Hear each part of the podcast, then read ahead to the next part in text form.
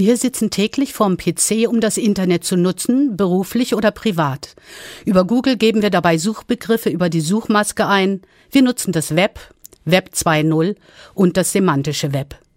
Wir nutzen das semantische Web, Dr. Daniel Herzig, ehemaliger Doktorand am Institut für angewandte Informatik und formale Beschreibungsverfahren am KIT, kennt sich aus mit neuen Suchtechnologien. Er hat sich zusammen mit seinem Kollegen selbstständig gemacht und SearchHouseNet gegründet. Jennifer Warzecher hat sich mit ihm unterhalten und gleich gefragt, was das semantische Web und Facebook gemeinsam haben. Ich würde sagen, es ist der Übergang kommt aus dem klassischen Web 2.0, das heißt dort, wo Benutzer selbst Inhalte ins Web stellen können und selbst Inhalte veröffentlichen können und quasi beitragen zu den Inhalten im Web. Und die Möglichkeit jetzt, diese Daten so zu beschreiben, dass sie für Computer gut nutzbar sind, ist die Idee des Semantic Web, was oft als Web 3.0 beschrieben wird. Insofern würde ich sagen, es ist genau ein Schritt in Richtung der Umsetzung der Vision des Semantic Web. Das heißt dann, dass Facebook in Zukunft uns wirklich auch Antworten liefern wird, die wir vielleicht gar nicht gestellt haben, so ähnlich wie wenn jetzt irgendwo eine Werbeanzeige auftaucht, wo wir gar nicht wissen, woher kam die eigentlich. Da spielen jetzt mehrere Faktoren rein, aber wenn wir mal auf den Aspekt Suche uns beschränken, dann kann man das schon ausprobieren. Facebook arbeitet an einer sogenannten Graph Search, an einer Suchmaschine, die auch schon benutzt wird für englischsprachige Benutzer wo sehr präzise Antworten geliefert werden können. Aber diese Suche ist natürlich nur für Facebook und nur auf den Facebook-Daten zugänglich.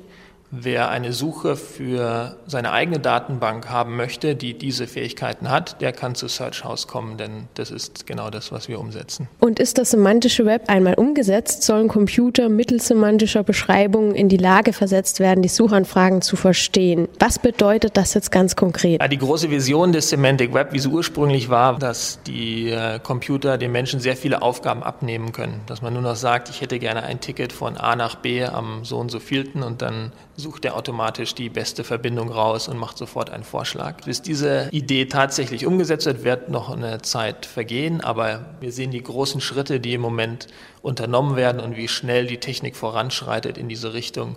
Insofern bin ich optimistisch, dass wir da viele Überraschungen und noch viele Sprünge in der Technik in den nächsten Zeiten. Wie kann denn eigentlich der Computer dann tatsächlich die Wortbedeutung unterscheiden? Wenn er nur ein Wort hat, an sich erstmal gar nicht. Die Interpretation oder die Verarbeitung von Wörtern, die mehrere Bedeutungen haben können, funktioniert einmal daraus so, dass man auf Beschreibungen zurückgreift, dass man erstmal weiß, es gibt überhaupt mehrere Beschreibungen dafür.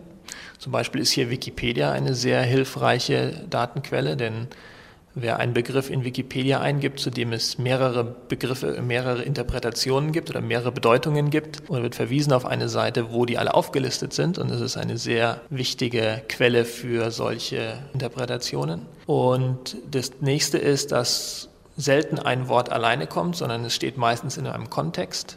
Das heißt, man betrachtet den Kontext eines Wortes und schaut sich dann an, in welchen Kontexten habe ich dieses Wort gesehen und kann dann Schlüsse ziehen, was die wahrscheinlichste Interpretation für dieses Wort ist. Jetzt kann man ja zum Beispiel auch Wörter über die Operatoren, die gängigen End und Or suchen. Oder man kann tatsächlich eine Frage eingeben. Wird es in Zukunft so sein, ich stelle die Frage, wer hat äh, Amerika 1492 erobert und bekomme als Antwort Kolumbus. Äh, während ich früher jetzt Amerika and Kolumbus and 1492 eingeben haben müssen.